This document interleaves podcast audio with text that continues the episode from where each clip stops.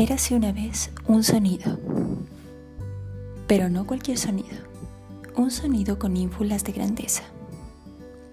Este sonido creció para convertirse en una letra, pero no cualquier letra, una letra con un llamado de trascendencia. Esta letra se fragmentó a sí misma y creó así a todas las letras quienes empezaron a caminar juntas de la mano y dieron así a luz a la palabra. Y es a partir de esta magia, la de la palabra, que hoy te invito a conocer mis mundos. Bienvenido.